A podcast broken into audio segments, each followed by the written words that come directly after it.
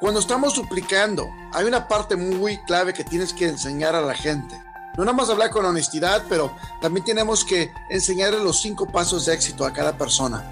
Enseñarle los cinco pasos, cómo se tratan, explícaselos punto por punto y deja que ellos los expliquen para que veas que sí lo entendieron o no lo entendieron, para que los corrijas. Duplícalos. Otra, parte 2 de duplicación, amigos míos, es enseñar el plan de compensación 50-50-50.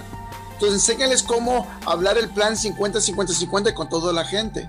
Déjalos que te lo repitan a ti y corrígelos si necesitas corregirlos. Y que te lo repitan las veces posible hasta que se lo sepan dentro de su mente exactamente lo que van a hacer.